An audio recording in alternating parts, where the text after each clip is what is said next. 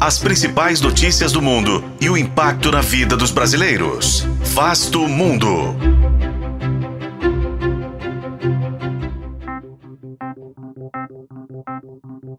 Os Estados Unidos decidiram enviar um porta-aviões para o Mediterrâneo Oriental, levantando o temor de uma escalada internacional do conflito em Israel.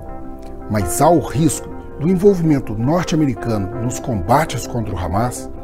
Este é Vasto Mundo, podcast de relações internacionais de o tempo, e juntos vamos saber mais sobre o apoio dos Estados Unidos a Israel.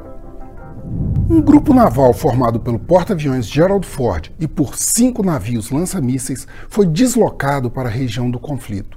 E o secretário de Defesa dos Estados Unidos, Lloyd Austin, afirmou que esquadrões de jatos F-35 de quinta geração e outros caças serão reforçados na região, além do fornecimento de recursos e munição para Israel.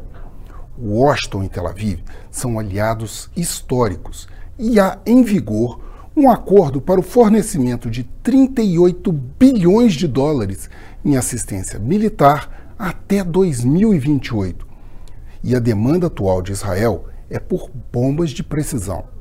A motivação imediata dos Estados Unidos nesse movimento seria proteger seus cidadãos na área de conflito.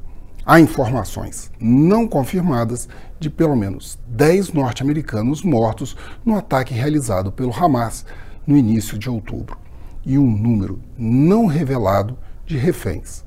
Mas há outras missões de maior complexidade para essa força naval norte-americana.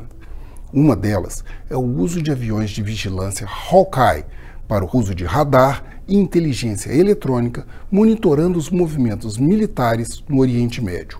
Uma outra missão é dissuadir o envolvimento direto de outros países contra Israel, em especial o Irã, que possui tropas das guardas revolucionárias islâmicas empenhadas na Síria e que também dão apoio ao grupo Hezbollah no sul do Líbano.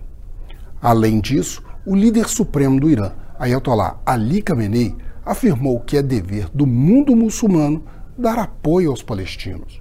Contudo, há um entrave para o envolvimento maior dos Estados Unidos neste conflito. Há mais de uma semana, a Câmara dos Representantes está sem um presidente, o que inviabiliza novas autorizações legislativas necessárias para o Executivo liberar recursos financeiros e materiais para países em conflito. E as divisões partidárias não indicam uma solução. Eu sou Frederico Duboc e este foi Vasto Mundo. Acompanhe este e outros episódios no YouTube, nas plataformas de streaming e na programação da FM O Tempo.